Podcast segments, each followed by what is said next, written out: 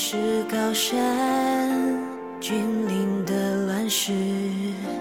多少年的风雨，多少磨砺，我未曾抵。在电影策划的过程当中，其实是有无数个 idea，带无数个观点，无数个资方，无数个制片人去去掺和，所以这个事情确实没有那么简单。就是他创作初衷，我觉得没有那么单纯。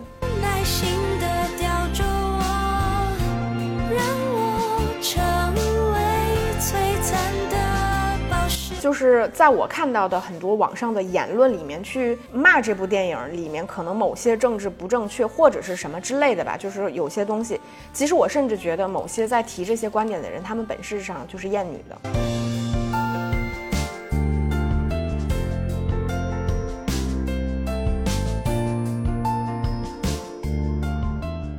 欢迎收听小猪猪和石头姐的疗养院。咱们播客改名成疗养院啦，大家应该都知道了吧？呃，希望池溪在分享影视相关内容的同时，可以和大家聊聊我们在生活中更有趣的面相。这也顺便提醒我们，其实是要加更一下他们说的专辑。我今天是小城里的小猪猪，大家好，我是平原上的石头姐。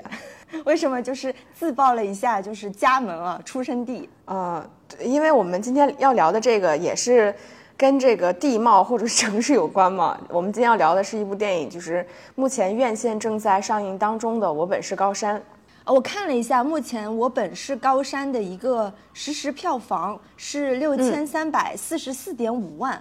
啊，其实我是觉得还算不错的一个结果吧，针对这样一个题材，因为它已经上映七天了，但是还没破亿。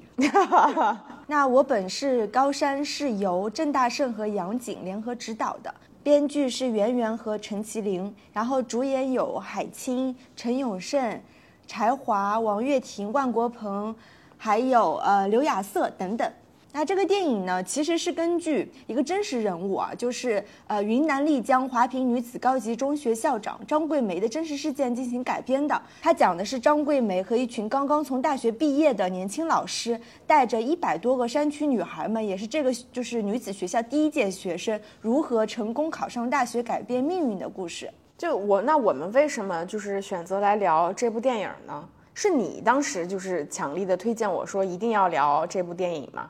对，因为其实我是反而看的是比较晚，因为我是在上映应该是第四、第五天才看的。但是其实，在上映之前，因为它几场点映下来，其实关于这部片的，其实上了好几次微博热搜。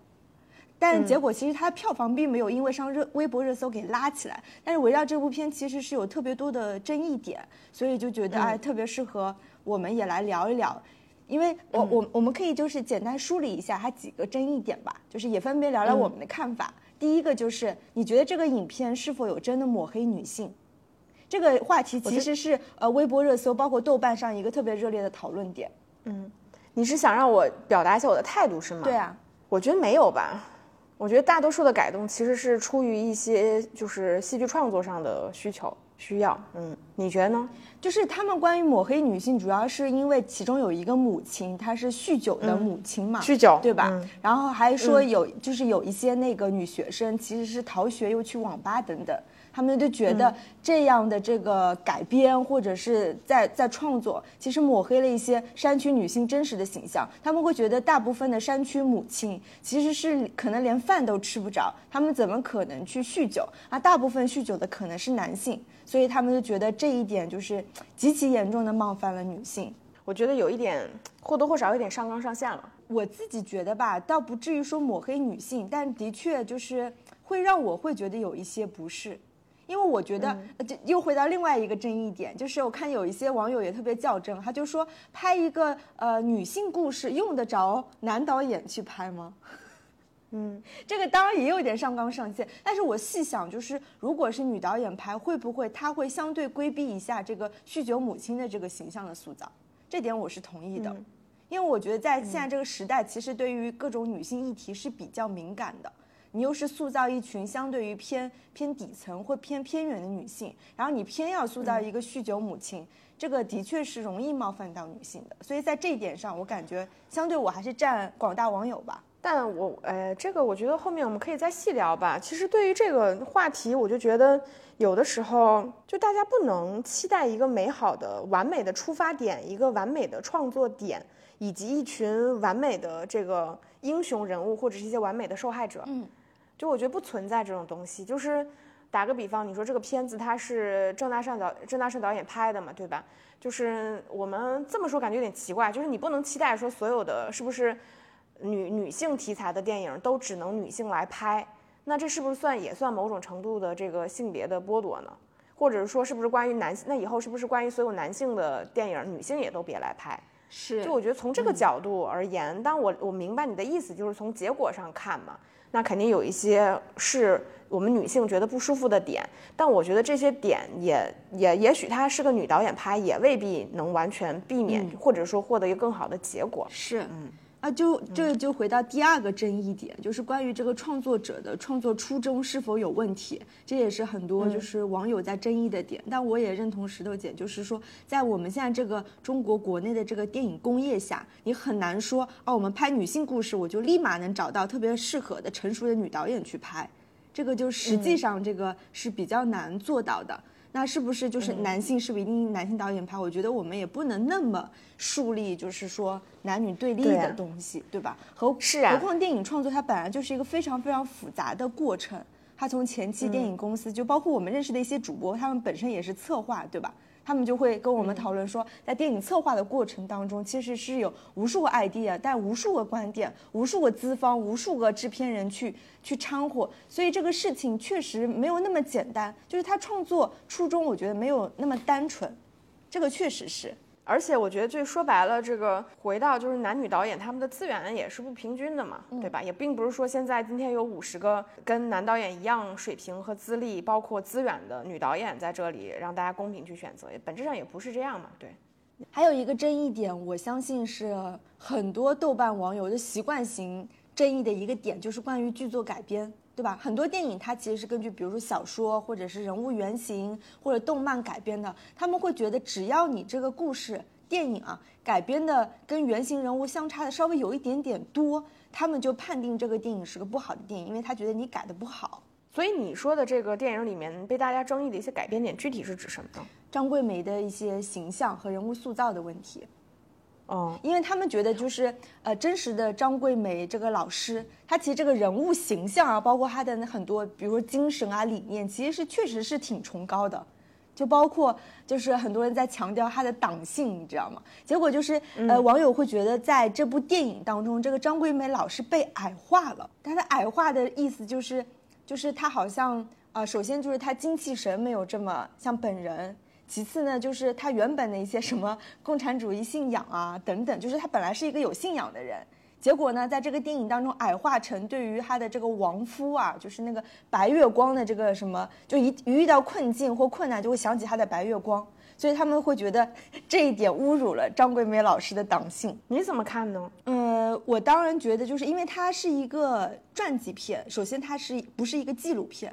所以我会觉得，就是也许在这个真实人物改编上，网友就比较容易玻璃心，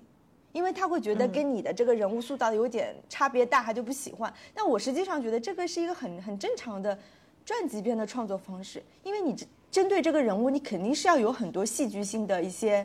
加码，对吧？戏剧性的一些一些塑造等等。我就说一个那个电影当中的人物。就是呈现出来的一些信仰问题，跟他实际的会有差异，我觉得很正常，因为创作者是完全有权利去，就是修改掉一部分的。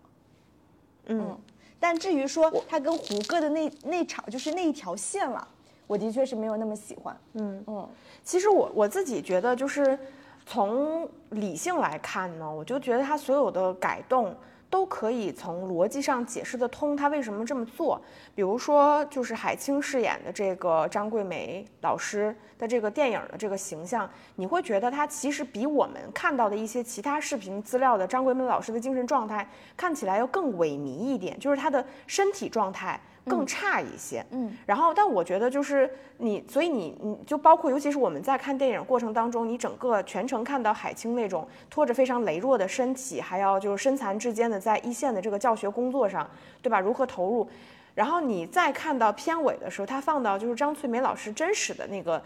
就奔跑在大山里面的那个样子，你会一瞬间有一些不舒服，就是你会觉得说，这个老师其实本质上他的精神状态是非常向上的，就他本人的状态是很积极阳光的，但是电影为了去渲渲染一些苦情的色彩，所以把这个老师的形象塑造的更就身体和精神状态塑造的更差，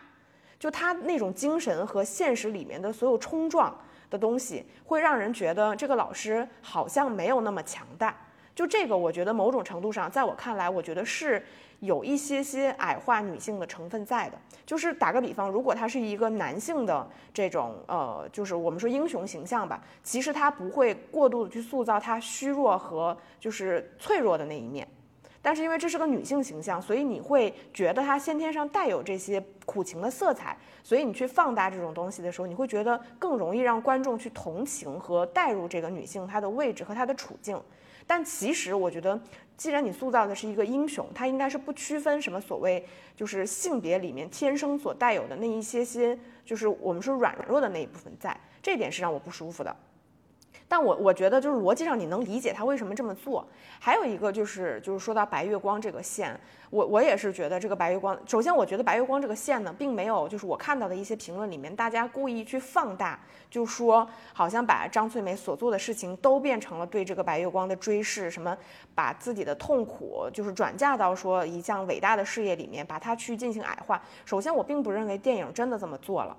就我认为，如果你只能从这个层面看，就是也略微把这个电影看得有点太狭隘了。但我觉得他他逻辑上他为什么这么处理呢？是因为他从电影戏剧就是剧本角度出发，他其实需要一个人物明确的心理动机，就是这个亲情、友情、爱情，就是你可见的一个东西。如果你说所谓的党性或者是某种更宏大的理想，这个东西它太空了。它其实当然可以在后面展示，但它不能成为一个人物的心理动机。如果它出现了，它就是一个纯纯我们说的那种，呃，叫什么来着？那那个主旋律电影，就是一个假大空喊口号的人，因为你不知道这人所谓的那个党性或者空灵的东西到底从哪来，这肯定是不成立的。所以他从电影的角度出发，他给了他一个明确的东西。而且其实说实话，比起亲情和那个爱友情来说，其实爱情是最合适的。我们说亲情，就比如说，那你无非就是对父母嘛。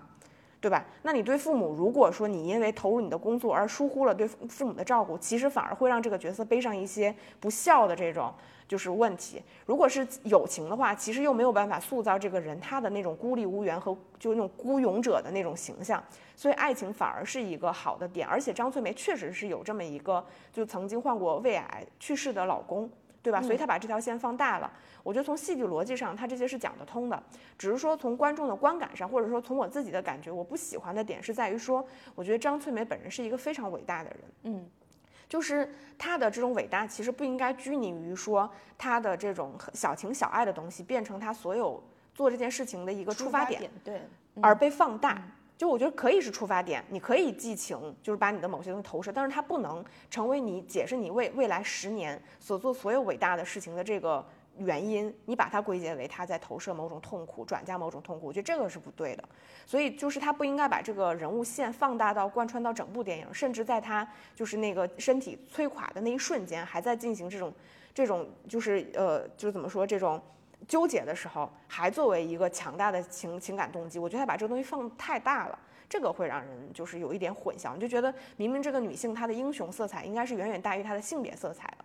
但这个电影就在这个地方没有平衡好，嗯，我自己觉得是这样的。继续讲争议嘛，嗯。呃，其实还有一个争议，还是回到第一个问题嘛，就关于抹黑女性形象这边，因为我看到有一些网友其实针对这个电影的非主角人物，就比如说其他的一些老师和其他一些女学生的这个形象，尤其是在其他女，也就是老师的形象上，就是你记得有一个作精的女老师吗？就在电影开始就各种不适应这个学校的一些什么制度啊规范啊，最后就是拉着行李箱离开的嘛。然后，哎，你知道，你知道我在看这个电影的时候，我就在想，我说如果你去山区，你应该就 真的，我估计是我应该待不过三天，你知道吗？真的，嗯，你应该觉得他怎么没有人权？对，嗯，所以就是网友会觉得啊，为什么女老师的形象是那种作精女老师，然后结果男老师的形象呢是那种勤勤恳恳，就陪伴在张校长旁边，还要就是生日的时候还要被全班写上那个我爱你的。这个对吧？大福字，所以他们会觉得为什么偏要就是制造这样的一种矛盾呢？就是负面的相当于都是女性形象，相对女性，然后就是男性形象基本上是比较正面的。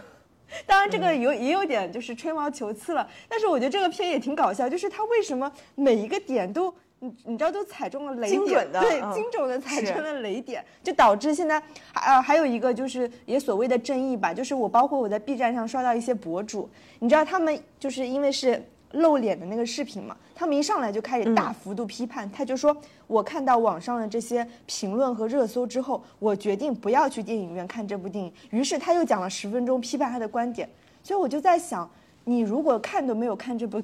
电影只是通过一些新闻和热搜就开始在网上大肆评论这部电影，我们是不是有这样子的一个一个权利，或者是我们这部电影是不是该得到这样子的一个待遇？其实我我在看，如果说实话，就是如果你没有提到说关于老师这边男女的一个设置的话，嗯，我。真的没注意到，说好像这个电影里面女性角色，就除了前面你提到那个作精的老师，其实后面还有那个刘亚瑟饰演的那个他曾经的学生也是嘛，说回来帮他，然后结果今天怀孕了，什么明天要请假什么，你你也给人感觉一种好像女人事儿就是很多的这种感觉，对吧？但我说句心里话，就我能从逻辑上去解释这个事情，就是因为说白了，这里面所有的这些教师人物全是背景板，是。没什么男性女性的这个东西，他我觉得无非是说，可能某种层面上，这个导演和编剧他们的创作者呢，就对这块儿确实是没啥太多的 sense，他想不到说在现实生活中里面，女男性会有什么特别明确的这种，就是具体的理由，然后你又无法被拒绝的，但是又在这个环境下不被允许的那种东西，我觉得可能欠缺了一点生活的这种真实的创作感。所以导致他可能只能想一些非常通用的东西。那大多数通用的东西其实就是女人嘛，嗯，比如说城里来的娇小姐，对吧？或者是女人在家庭生活里面可能真实面临的这些问题，这东西就是随手一抓他就有嘛。就是如果他想但凡塑造一个作精男性的话，他的投入成本、剧作成本要更高，嗯，就是他需要先给观众去交代为什么这个男人会这样，对，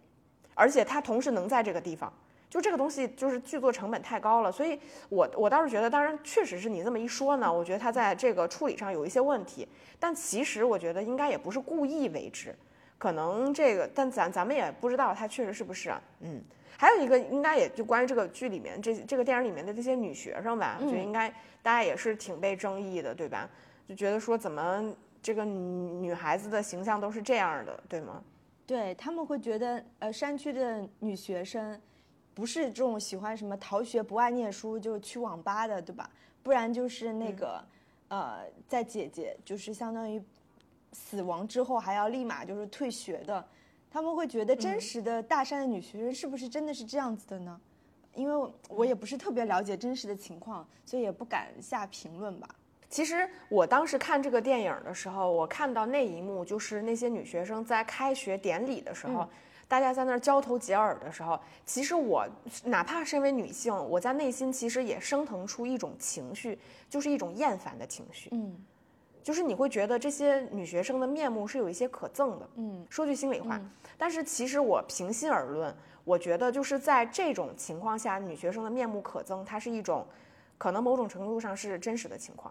就是你，你记得我们看那个，因为咱们说实话，咱们并没有什么太多什么山里来的就很贫困的女学生的同学或者是认识的人。但你记得咱们那时候看那个王兵的青春，嗯，那部纪录片，他其实也拍了，就是就是就是这种小小小作坊里面那种十七八岁早早辍学的那种出来务工的女女工的那个精神状态。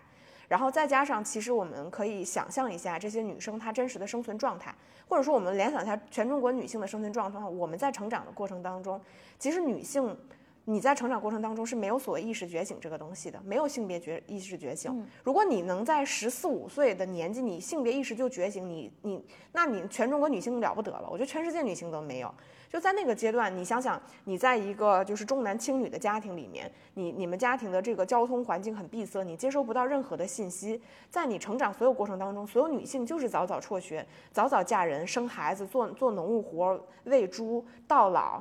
你就是这样过一辈子的情况下，你认为他们能有什么？我要读书，要改变命运，要走出大山，要有更多的见识，没有这种东西。他的人生没有什么追求。我反正无论我读不读书，我就是要嫁人的呀。我就是要回家生孩子，就是要做农活的呀。那我为什么不在？我那读书这么痛苦，一个小学、初中是就是水平的，就十四五岁，呃等十十甚至到十七八岁吧，这个年纪的女生，那她就是吃吃喝喝、玩玩乐乐啊。就我不觉得这个东西有有什么特别大的问题，但我我当我们只是指这个剧作前面的部分，我们并不是说这个电影里面女女性形象塑造的很好，但我是觉得说这个其实就是麻木不仁的部分女性的真实的状况，它就是这样的，就大家不能期待我看到一部这样的电影里面所有的女学生的精神状态，它是非常完美的。是非常励志的、向上的，我觉得那是大大女主爽片的，就大家看多了那种东西，你才会期待在这种电影里面期待那种东西。嗯，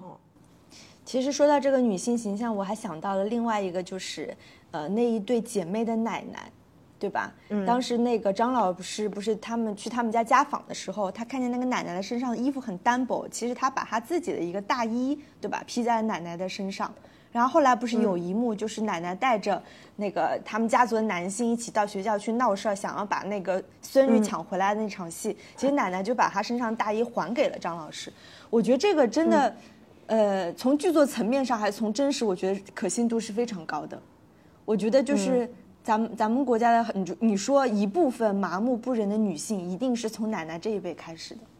是的，我觉得奶奶就是会做出这样行为的人，而不会因为说张老师曾经给你一件大衣，他就立马改变了自己根深蒂固几十年的想法，对吧？想要支持孙女去上学，这是绝对不可能的。所以，我我而且这个是好的，嗯嗯。而且就是，其实我想提一句，虽然我觉得我这句话说了可能会挨骂，就是我觉得就是在我看到的很多网上的言论里面去。骂这部电影里面可能某些政治不正确或者是什么之类的吧，就是有些东西，其实我甚至觉得某些在提这些观点的人，他们本质上就是厌女的，真的，我觉得本质上就是厌女的，就是其实像这个奶奶跟骨子里就是一样的嘛，嗯，就本质上她就是厌女的，就是是的，就是我我就我就想说，就是你们要就是大家要接受现实生活中里面的女性真实的处境，她就是这样的。她不是什么很完美的，就是那种大女主的、向上的、优越的、精英的那种东西，没有这种东西。现实生活中里面女性就是这样，可能就是存在那种明明很贫困，但是又酗酒又打女儿的人，就是存在明明自己这一辈子很辛苦，但是还要把自己的孙女儿嫁给四十多岁的男人，还要被他活活打死的那种奶奶。嗯，这就是现实生活，就是有很多的女人被迫十四五岁刚刚成年，甚至没成年就要嫁人，就要去生孩子。的命生不出男孩就要继续生，我觉得这就是底层女性的真实的命运。大家就是麻木不仁，她甚至可能这一辈子过完了，她都没想明白这一辈子到底有什么问题的那种女性。所以，我我有时候看到就是大家批评这个片，但我承认这个片子是有非常多的缺点。但我是觉得说，就大家不应该那么高姿态的去指责说，是不是应该有一个完美的女性英雄，有完美的女性受害者这种东西存在？当你去指责这种东西的时候，我觉得你就是。就某种程度上，你心里就是不愿意承认女性，就是很绝大部分或者说很多很多女性她的状态就是这样的，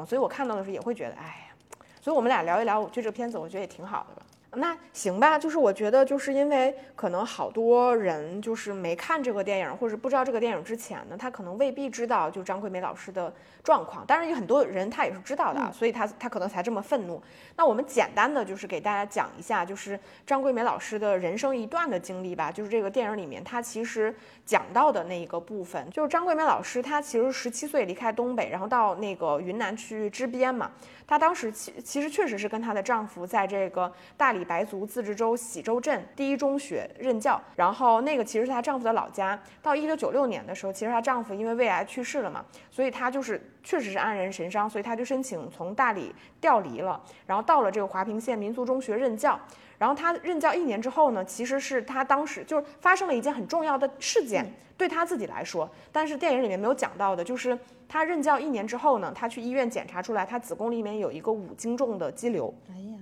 但她当时因为她丈夫的一些治病什么的，所以她身上是所剩无几，几乎没什么钱，没钱治病的。所以在她自己的描述里面，她就讲说，我从医院到学校很短的距离，其实很很短，但我走了很长的时间，我就在思考，就生生死死的这种问题，就是你那个时间其实感受到了死亡的这种威胁嘛。嗯。但后来发生了一件让她非常感动的事情，就是她同校的所有的老师，包括那个因为华坪县很小的地方嘛，包括县长，然后当地的一些就是这个呃人员，然后就跟她说说我们再穷。我们都会帮你治病，就你不用担心。所以大家就给他捐款，然后帮他去治病。然后这件事情其实就让他反思，他就觉得说，其实我刚来这个华坪县这个地方，我没有为这个地方做过什么贡献，但是大家对我如此好，所以这个事情其实是促使他对于说我未来要在这个地方就是付出更奉奉献更多，其实是一个很关键的事情。后来呢，还有一件事情是他在二零零一年的时候，当时那边有一个这个福利院叫华坪儿童之家福利院。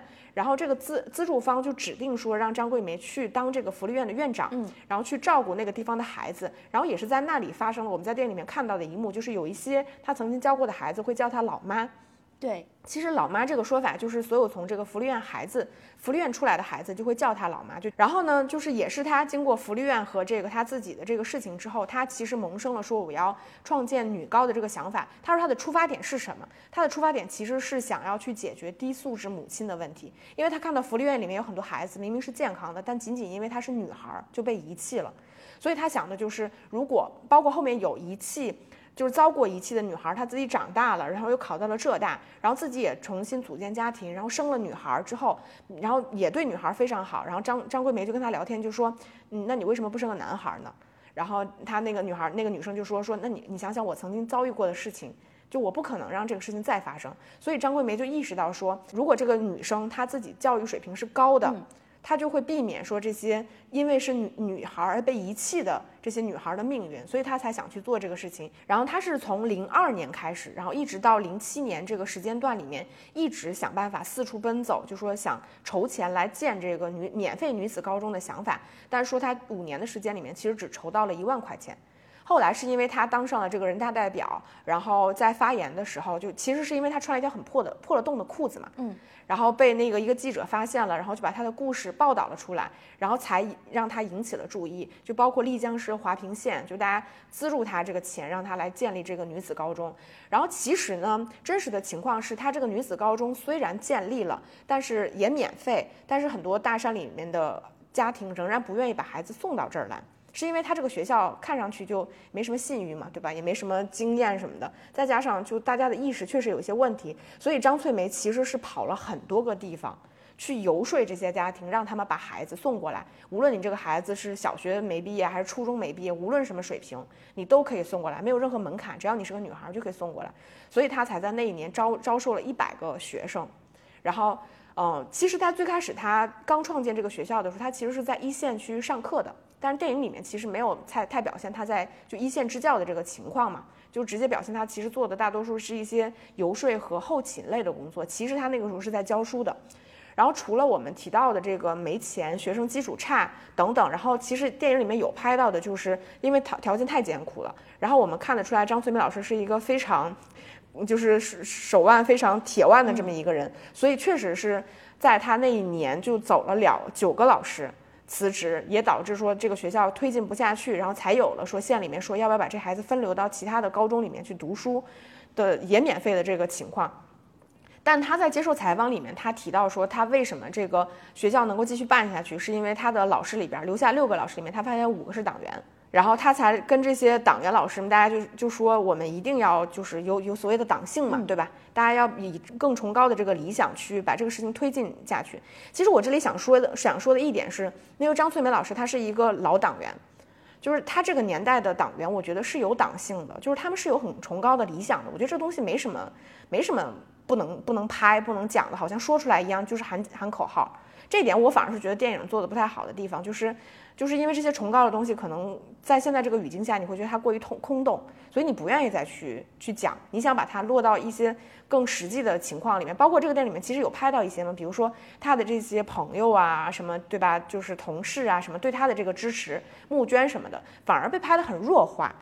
我觉得这一点其实也有一些问题，就反正你为了怕什么，你反而在在在掩饰什么。还有的话就是，其实，在后来就是电影里面关于说她这个女子高中成绩怎么样，也也也其实提了一下子嘛。但这个女子高中确实是非常的厉害。然后她这个学校应该是从二零一零年开始，连续九年的时间，每年它的就是高考的升学率都在丽江市排名第一。嗯，就是综合就是综合升学率是百分之百嘛。然后这个包括什么本科一本，它的升学率是非常非常好的。所以我觉得这个电影吧，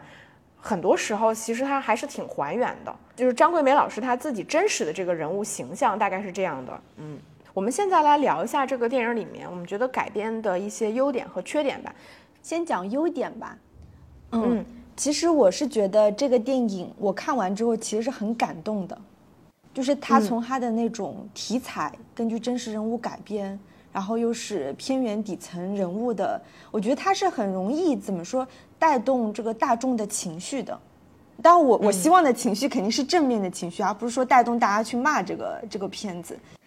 我觉得张老师身上这种人性的光辉点。这样子的人物在这个时代真的是非常非常稀缺的，所以我觉得能有这样一部电影拍出来啊，告诉大众在偏远的山区有这样一群女性，有这样一个老师，本身就是非常值得鼓励的。再加上我特别喜欢这个电影的名字，我本是高山。嗯，我我我我一开始以为这是一个你知道是什么名人名言之类的，因为它是这个女高的一个呃校训嘛。后来我查到。其实他这句就是那一段，我来读一下吧，就他们的校训啊。我生来就是高山而非溪流，我欲于群峰之巅俯视平庸的沟壑。我生来就是人杰而非草芥，我站在伟人之间藐视卑微的懦夫。我觉得这一段词真的写的特别好。原来他就是女高的一位语文老师写的，然后张桂梅老师在这个这个语文老师写的基础上，他改了后面的内容。就是他想要激励，就是全校的学生，就是每天去朗读这个。他并不是说是一种校训，但是他希望大家都要通过他自己的声音喊出来，因为这就是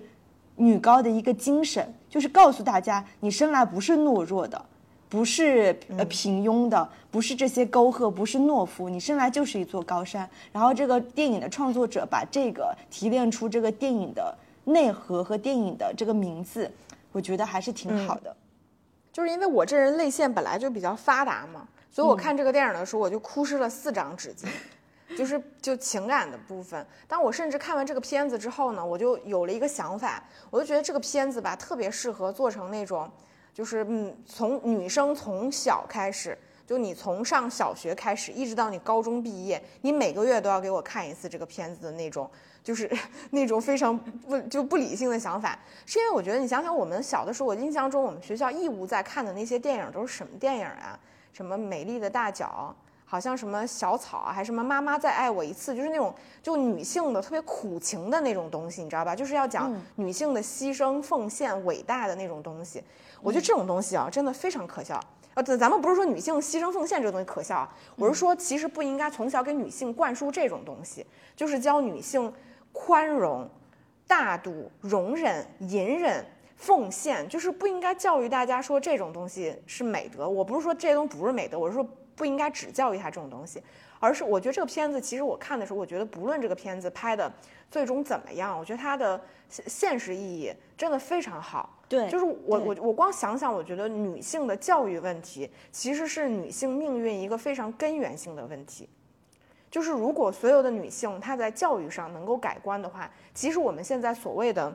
什么重男轻女，就或者说张张桂梅老师的教育理念是很超前的吧？就女性一改变一个女受一个受教育的女性可以改变三代人的命运，我觉得这个教育理念是非常超前的。就是如果你能解决女性教育问题，我觉得它比其他所有的问题可能优先级排得更高。就本质上，它并不是一个我们可见的，当然是一种世俗意义上的，比如说你的社会地位、你的经济收入、你的工作。但我觉得更深层次的，其实是一种精神性的教育，就是你是否自尊自爱，就女性你是否有独立的自我意识。就是我，反正我在看，就是无论是电影里面透露的，还是就是张桂梅老师她自己真实的，我觉得她的理念在于说，她其实是在教女性自尊自爱这件事情。就我也看到一个采访，他就提到，就是那个主持人就问他，他就说这个是针对就是贫困女学生的，就是第一所高中。他就说，然后张桂梅老师就说，他说我不会用贫困来形容他们，他说我觉得贫困是女孩子们的隐私。嗯，就我会用我会用大山里的女孩来称呼她们。我觉得这话呢，真的非常的打动人，就是因为其实我们不是说贫困这件事情是可耻的，而是说你把贫困做加在一个女孩，就是本来她就是一个很闭塞的小地方出来的女性，你把贫困加在她身上的时候，其实你就是无形中在羞辱，我甚至不是说羞辱吧，我觉得是你给她带了很重的道德枷锁，仿佛她做什么事情都是不对的，她去吃烧烤不对，她去网吧不对，她想看电视剧不对，对吧？他想谈恋爱不对。对吧？我我我任何东西都不对，因为我贫困。我觉得这是一件很可怕的事情，所以所以我就觉得说，呃，就是你能看得到，我觉得这个电影它其实你能触及到女性教育问题，尤其是底层女性教育问题，这就已经是一个非常好的切入点了。我甚至觉得，就是大家拍现实主义题材，其实都应该拍这种这种东西，就是它它的它的社会意义真的很大。是，就所以，我我就觉得，我你看，我都已经想到要把它给放给就所有女性看，就是我就是要告诉所有女性，你不好好读书，你就是要回家嫁人，生不出男孩你就继续生。你的父亲会指着你的鼻子跟你说：“养你还不如养头养一头猪，养一头猪我一年还能卖两千块钱。”就是这种东西，我就就是要给所有的女孩看。但我们不是要形成什么所谓的家庭对立或什么什么乱七八糟的去指责这种问题，比如说你那无能的父亲，或者是你那重男轻女的父亲，这都是一些具体指向。但其实从宏大的角度来看，大家都是就是这种重男轻女的受就受害者嘛。说白了就是，但是女性你要自救呀，对啊。所以我觉得这个片子还是从精神层面上，从教育层面上，我觉得还是非常的有意义的。嗯，对，我觉得他他提炼出，比如说现在很流行的一些词汇，什么女子力和女性力量，其实这部电影就是关于一部女性力量的片子，对吧？嗯，从张桂梅到那些年轻教师，到那些那些女学生，这种很很空泛的词，在她们身上就变成一个特别具体的事情，就是高考改变命运，其实就是高考这两个字。嗯我觉嗯，我觉得是挺有震慑力的，嗯，而且我觉得这个片子里边，就是我们前面提到了，就是那些女学生的精神状态。其实我某一个部分，就是尤其是一些女学生前面的精神状态，我真的觉得是这个电影里面的优点。我觉得它相对真的还是一个偏现实主义的电影，它就是给你还原了这些女性的状态。只是说，其实大众不太喜欢，或者包括我自己在内吧，我可能不太习惯在大荧幕上看到一个女性群像，大家精神状态都是很萎靡的。嗯，都是那种麻木不仁的，我们可能不太习惯这种的。如果他是一堆男人，你就会觉得很适应，你就很习惯，你不会觉得不适的感觉。但他是一群麻木不仁的女性，你就会有这种感觉，你就会觉得，你就很很很内心很不舒服，很很不适。但我确实，但我反而觉得，就是这一部分，它算是这个电影的一个优点，嗯，就是这种精神状态，它需要被改变。如果所有的女性，她就是一上来就是我只是穷，但我就是超级想学习，那我觉得那个反而是一个不真实。不真实的东西，对那还反而是虚假。就这种大多数就是麻木的女生里面，有一些女性，她可能意识到我要好好学习，这我觉得这反而可能更贴近我们真实的状况。而且我甚至突然想到一个点，就我觉得这个电影其实也很打脸，或者说这个华坪女子高级中学这个学校也打脸很多。就是我们像我从小到大在成长过程当中受到老师和家长以及外界所有的那种指责，他们就会跟你说。啊，你你现在虽然学习好，但是你上了初中，男孩就更好。你上了初中，他们就说等上了高中，男孩就更好。你上了高中，他们就说等上了大学，男孩就更好。你上了大学，他们就说等毕业了之后就男孩更好。但我到现在，我就觉得我们女孩就是最好，我们就是最优秀的。你看我跟小猪猪，我们我们不是说跟谁比，但我们自己内心就能认知到我们自己就是很优秀的。所以我觉得这个电影就是有打脸，就是一个全是女子的高中，他们就是可以得到丽江市第一这样的成绩。嗯嗯。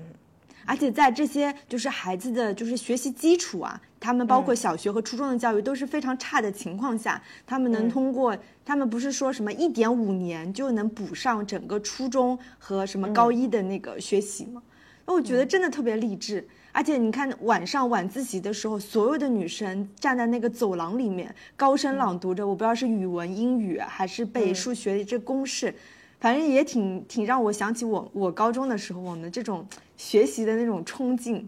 你那时候也是就是非常勤奋的，对吧？非常勤奋，就是那种呃五点多就起床，六点就开始上早自习，然后每天晚自习要上到上到十点的那种那种状态。其实你看，咱俩就是两种不同的状态。我觉得大家真要接，真是要接受。就像我觉得我就是那种从小到大都是那种有点麻木的类型。其实我从小到大没有多努力过，什么初中、高中，就是你可能也不是说多差，但就是确实不太努力，也没什么，也不知道为为什么学习。上高中也没有那么努力。就我记得我上高三的时候，我当时跟一个高一的小姑娘，因为在外面住嘛，嗯，就是在一个阿姨家住。当时我是跟一个高一的女生一块儿住，我是高三啊，她她比我 睡得都晚，起得都早。就这种精神状态，她就是，你你很难期望他在很年纪很小的时候就意识到这种东西。小猪猪这种就是比较少见的，对吧？就是很小就意识到自己很很想学习，很爱学习，然后很爱学习。对，而且我我真的觉得，你作为一个十几岁的女性，其实你是没有任何成熟的什么人生观、价值观。对，所以这时候老师的引导，或者是你周边环境的引导，其实特别重要。所以这个张桂梅老师，包括其他老师，他们一直在提炼一些观点，就类似于。啊，你必须要考上大学，你改变三代人的命运，或者是你现在去打工，你一个月挣二十，但你考上大学之后，你可能一个月能挣七千，这些很明确的数字，对这些这些年轻的学生来说，我觉得是很就是很有指导力、冲击力的，对，很冲击。你不能跟我讲一些特别虚的，你的人生会很美好。那啥是美好呢？美好在哪里呢？大家看不到，但你要说我从二十块钱能挣到七千块钱，我就能感受。对，他说他说一天二十，然后一个月七千，对对，一个月七千，这种改变其实是很很巨大的。我觉得就是要提炼。然后我当时就是高中特别努力的一老师，或者说我们自己的感觉就是我要走出这个小地方，真的就是这种目标性，你知道吗？就是我要去北京。嗯，就是那种我要去北京，这就是个非常具体的目标。对对，所以我我我努力学习，就是我觉得我要去北京，就是这个目标。嗯，哎，我突然又想到一个这个电影里面的一些优点，就是，其实电影里面有拍到嘛，就是这些学生，包括那个他们吃饭的时候，那个张翠梅会一直拿着喇叭在那催，对吧？其实我查了一下子，就是真实的情况，就是这些学生他就是每天五点起床，晚上十二点之后睡觉。然后从教室到食堂，不能超过三分钟；吃饭时间不能超过十分钟。那不就跟军训一样吗？对，而且你就是常年保持这种生活状态嘛。然后我我倒是觉得，因为这个电影里面，我我是觉得他其实是有试图去触及一些敏感的话题，比如说就是这几年国家整个教育是在减负嘛，对吧？然后倡导学生的这个德智体美劳全面发展。但是张翠梅的她的教育理念，在现在看来肯定是或多或少有一些过时的，对的，就是她有一些唱反调。但我反而觉得，就是她其实是提到了所谓素质教育背后的一些另外一面吧。就是我们觉得素质教育这个东西肯定是好的，但其实在某些角度、某些切面里面，它可能对某些人群它是不适用的。就比如说。你一个已经上高中，要跟那种其他的全国的学生去竞争的时候，你除了刷题，你除了努力，你除了不睡觉，你除了不放假之外，你还能做什么？嗯，对吧？是，就所以他就是，你像他，他当时不是跟那个教育局的那个局长吧，对吧？然后两个人在吃饭的时候就聊过这个事情。张翠梅的理念就是，你不要跟我谈什么理想。不要谈什么其他的那些东西，我们就是学习。你的唯一目标就是考多分，就是考更高的分数。就是他这种非常铁腕的、强硬的东西，包括就是他把这个那哦，我想起来网上有个争议，就是他提到有一段张翠梅的那个独白，就是说你们要去读大学，你们要去当医生、当律师、当白领，对吧？然后就 我看到有一个就是类似这种评论，大家觉得他把所谓的这个人生价值给扁平化了。就是在这个老师的价值观里面，你就只有这些东西是值得你们去追求的，是体面的，其他东西是不值得追求、不体面的。我当时看到这个的时候，后来到我看电影的时候，其实我有想到这个事情。我是觉得说呢，它肯定存在一部分这种情况，就是所谓的价值观，就是人生的价值观如何定义的这个问题。但我是觉得，在这个电影的层面里面，他甚至这些人还不到来谈人生价值观的层面。嗯，你你让一个。大学都考不上，咱们不是批评大学考不上的这些人啊，我是说这些，你你如果不考上大学，你就要回家生孩子的这些底层女性，她的命运，你来跟我谈，我应该，我想当这个什么那个清洁工，医生，我想当我想当清洁工，我觉得这东西比当医生价值更大。你觉得这东西他说出来有力量吗？没有。当你有选择的时候，我既可以当一个清洁工，我也可以当一个医生。我自己说我不当医生，我要当个清洁工的时候，这个东西才有力量，是因为他有选择的权利。你放在一个没有任何选择的权利情况下，你来跟我谈人生价值观，我觉得是没有任何意义的。再接再加上，我觉得中国的国情，大家从从小到大都是什么士农工商，你就是这样过来的，就是大家就是把读书人的地位放得很高。就这些东西呢，所以我我才觉得他的这个老师的教育理念，他不适合推广，不适合普普及到说全中国。但是它放在这个小小的学校里面，它就是成立的。嗯，我觉得就是要公立的。嗯，就你不你你哪能跟那那些学生，你跑来跟一些上海或者是北京的那些就海淀区的那些卷的学生来 来横向拉齐？你说大家来比一比，你他们要学钢琴，要学书法，对吧？他们多辛苦。马术，对对。就是这种东西，它不能拉起来对比，就是它不具有可比性。嗯，我就想到这件事情。嗯嗯，那这个电影再聊聊缺点吧。好呀。嗯，啊，我觉得它一个比较明显的缺点，或者是我不喜欢的地方，除了刚刚有讲过一些什么剧作改编的地方，前面争议点有讲过，还有一点就是我想提的，就是关于海清的表演。嗯，就是海清的表演，之前在引入尘烟的时候，当时。因为我们没有录《引入尘烟》，但其实我是不喜欢《引入尘烟》那个电影，然后结果当时就是一片赞好的状况下，我好像也不太好说 我不喜欢《引入尘烟》，不喜欢海清的表演。我其实那时候就不喜欢她的表演，我不是说她的表演不好什么的，因为她并不是一个什么年轻的演员，她已经是一个很很成熟的演员，所以她的表演体系。是没有问题的，但是放在一些就是特别底层的人物，或者是放在一群非职业演员的这个表演的状况下，他的表演就显得比较刻意，就是表演成分会比较重，再加上他为这个人物设计的一些，比如说啊腿脚不便利，走路的那个姿态，对吧？比如说他他皱眉的一些微表情等等，都让就是这个人物太过苦大仇深。对吧？我们的开头也讲过一些，就是他其实他呈现出来这个张桂梅老师要比真实的人物要要苦大仇深的多，这就是我比较不喜欢的一个一个地方。我我是觉得就是在这样一个人物传记片里面，他同时启用专业演员和非专业演员的情况下，如何要调和这些表演体系上或表演方式上的差异，我觉得这这可能是创作者。之后可能或者很多创作者都会需要注意的地方吧。嗯，呃，那我就把我的缺点跟你的缺点一块儿说，我觉得是有一些共通之处的。就是我觉得这个片子最大的一个缺点，在我看来，就是我觉得张桂梅老师她本身的故事已经足够打动人了。你什么都不动，你只是把它拍出来，它也足够质朴动人。就有力量的东西，它不需要复杂。但是因为像那个郑大圣导演，郑大圣导演的出身我们都知道，对吧？人家就是一个非常学院派的这个导演，再加上海清呢，也是一个非常学院派的演员。他们就是那种强技巧性的，就是你懂技巧性是什么东西？就是我今天的技巧可以处理任何题材，你你把任何东西给到我，我都知道要怎么把它按到按照一套符合电影戏剧逻辑。然后的东西去推进它，你看这个电影里面有多少各种隐喻，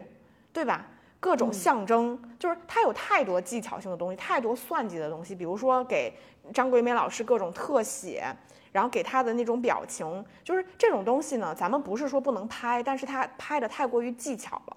就是你把这些非常强技巧的东西加在原本一个已经非常有力量的故事。一个人物身上的时候，你就会觉得这个东西它是算计过的，它会磨灭掉本身这个人物身上很多动人的东西。我觉得海清的表演也是这样的。其实引入陈烟的时候，我当时也有这种感觉，但是因为引入陈烟那个角色，他自己本身的那个语言和他肢体的那个状态，因为他他本身是个生病的人嘛，他那个状态限制了他很多表演，所以他的表演是很收拢的，他的动线是很模糊的，他没有太多的东西，所以你觉得好像还在一个可控的范围里面。但到了这部电影里面，因为他是咱们说句很土的，他本质上是一个大女主电影，他需要用这个人物去贯穿学生，贯穿学生的家庭。贯穿教育局，贯穿整个地方，你要跟着他的脚步，他的状态去看的时候，他的动线太多了的时候，就会暴露他身上那些非常精准和算计的东西，就他的表演太准了，所以你就会失去了这个人物他自己本身的那些东西。比如说，张桂梅老师，我们我们看到的那个纪录片里面，对吧？她的那个状态其实是个持续的，就哪怕我们在结尾看到，就她肯定是隐藏了一些自己身上的那种伤痛的，然后就是说或者说软弱的那些东西，她没有把这个东西放大，是因为她要带给别人力量，她要让这个家庭看到，你才能相信我，我就是要以很坚定的语气说，咱们就是要上清华北大，你家没钱没关系。就是他就是要把这些强大的东西释放给对方，对方才能信任你。如果你拖着颤颤巍巍病体，你跑到他们家，对吧？你整个人都非常虚弱的时候，你要怎么让别人让教育局相信你有这个力量，对吧？这两者之间其实是冲突的。这是一个很大的问题，但是海清或者咱们当然这个是剧作上的问题，或者加上他的表演，把这些东西演得太准了之后，他太想把这个人物内心某种脆弱的东西、某种纠结的东西表现出来的时候，他就会造成我们现在目前看到的这种东西，他不讨喜，他会他反而会把那个力量的东西给隐藏掉、削弱掉，你会觉削弱掉了。你就感受不到那个东西。我觉得这个是我看到这个电影里面一个我觉得最大的一个问题。还有一个问题就是，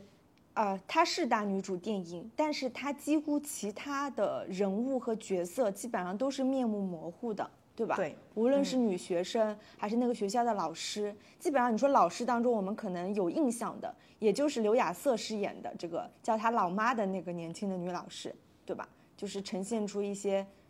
就是啊什么，还有那个卢老师嘛，对，那个被女朋友抛弃的那个，对对，嗯。然后其他的老师就是包括就是因为我我了解到真实的人物当中的确是有几个老师他们是从这个学校考出去的，结果大学毕业之后呢又志愿回到这个学校来嘛教书，说当时是一个月工资是多少来着？我记得是好像是一千块钱左右，就是他们明明可以在外面都已经考出去了，对吧？可以获得更好的人生，但依然会选择回到这个这个地方。其实我觉得这些就旁支的人物完全可以在戏剧层面上更挖掘的深一些。对吧？他们是出于什么样的动机回到回到这个学校等等，包括一些女学生，我们印象中就是那一对那对姐妹嘛，山鹰山月就是一对姐妹。其实我们还稍微印象稍微有点深刻的就是啊，九朵云和那个唐小平唐小平，对唐小平，对对对。所以你会觉得，明明这些学生每一个个体，他都应该是一个呃，怎么说？他既是一个群像，但同时又是一个。每个人身上他都有自己的一些什么人生经历呀、家庭苦楚啊，或者他自己的性格，或者他更擅长哪个科目等等。因为他本身就是一个，怎么说，也是一个高考的一个电影。怎么说也是个女性题材的电影嘛？嗯，是，但是都感觉不到。你会觉得这些学生基本上是沦为一个群像的，哪怕是山阴山月，他只是从一个群像当中稍微抽出两个典型的一个山区女学生的代表。但基本上还是模糊的，所以我会觉得，他包他塑造的东西是比较碎片化的，包括你刚刚说的那个卢老师，对吧？卢老师就是我们知道他一开始就跟他他作精女老师女朋友啊分手，然后卢老师坚持在这个学校教书，然后突然就有一天晚上，那个女学生就在黑板上给他写那个我爱你卢老师，但是其实卢老师跟这些学生之间他们的这种深厚的感情是如何培养的，其实也没有。什么笔墨去去刻画，就是我们只能结果性的知道，哦，卢老师跟学生关系很好，就这样。嗯，我也觉得，嗯，我觉得这是一个很大的问题，就是吧，都是模糊的。嗯，对，就是老师咱们就不说了，对吧？老师因为确实是，打个比方，他可能未必是你这个片子的一个重点。但是，就是这些女学生为什么都是面目模糊的？我觉得这一点其实就很可疑。就是我，我当然我我承认，就是在大荧幕上去挖掘女性，尤其是底层年轻女性的个性，这一点本身是难的。我觉得这点没问题。所以他塑造了一个典型人物，就是山鹰山月这对姐妹两个人，就是最终走向了不同的命运。这个点，尤其是山月。但我是觉得，你你哪怕这样处理典型人物，这个山月这个人物，她都是有问题的。比如说，山月这个小姑娘是很倔强的嘛。对吧？他非常的不服不服输，但是因为他没有他姐姐学习那么好，所以他想退学去，就是赚打工赚钱，然后帮他姐姐上大学。然后但被被那个老师，就是被那个张老师带回来之后呢，他也准备一心向学。但我觉得这个电影里面发生一件非常可疑的事情，就是在他姐姐因为意外去世了之后，他妹妹的反应，就是。因为电影里面我们看到的就是他，因为觉得说他姐姐去世了，他说我不能在这个学校读书了，他说到处都是我姐姐的影子，所以他选择了出去打工。但这个时候其实应该已经是他第二次，第二次还是第三次放弃读书这件事情了。然后又是张老师去把他拉了回来。当然，我能理解这真实的情况肯定是这样反反复复的，有些女生被拉回来拉回去。但在这个女性，这个女生就是山鹰这个女女生，她的个性的成立度上就会差了一些。最开始就老师要剪个头发，她都会非常强硬的，就是非常不服输的那种。按理来说，你爸爸、你哥哥害死了你姐姐，嗯，对吧？这种情况下，你难道不是应该对于你你你你你现在这种命运去做一定的抵抗吗？尤其是你这么强硬的性格，但他反而选择了退让，就是我要退学。就这个从人物的这个连贯性上，你就已经存在存疑了。就这个女性非常的工具，然后再到后面，她需要一场这个张桂梅和这个就是对吧家长这种重男轻女的家长去要回山鹰这个对峙的过程，这个女生又被拉出来当了一次工具人。对吧？他又站在那种情况下，面临所谓亲情的和自己的这个呃理想的这种两难的状况里边，然后一方就是大家都在背后鼓励他，就那场戏，他当然很很感人，但他其实是一场非常情绪性和煽动性的场面。本质上，这场戏它是存疑的，它只是更多的是为了让观众在看到那一刻，看到一个拒绝过的女生站在那里，就是大家一起一鼓作气，说我们拧成一股绳，我们来对抗这种势力的那种情绪性的东西。本质上它是存疑的，就是这个时候山鹰他的个性又被磨灭了，因为山鹰到高考前他有很大压力，他怕失败等等，就是这个人女孩的性格就在中间，你她除了是工具人之外，你就不知道这个女孩她的性格个性到底是什么了，对吧？就更别说刘亚瑟这个女老师了，对吧？她的这种行动的反复和她对张张桂梅的指责。都变得非常的可疑，就是他一定要通过制造一些外界的这种反驳的力量、矛盾的力量，来增加张桂梅这个人物她的这种悲情的色彩。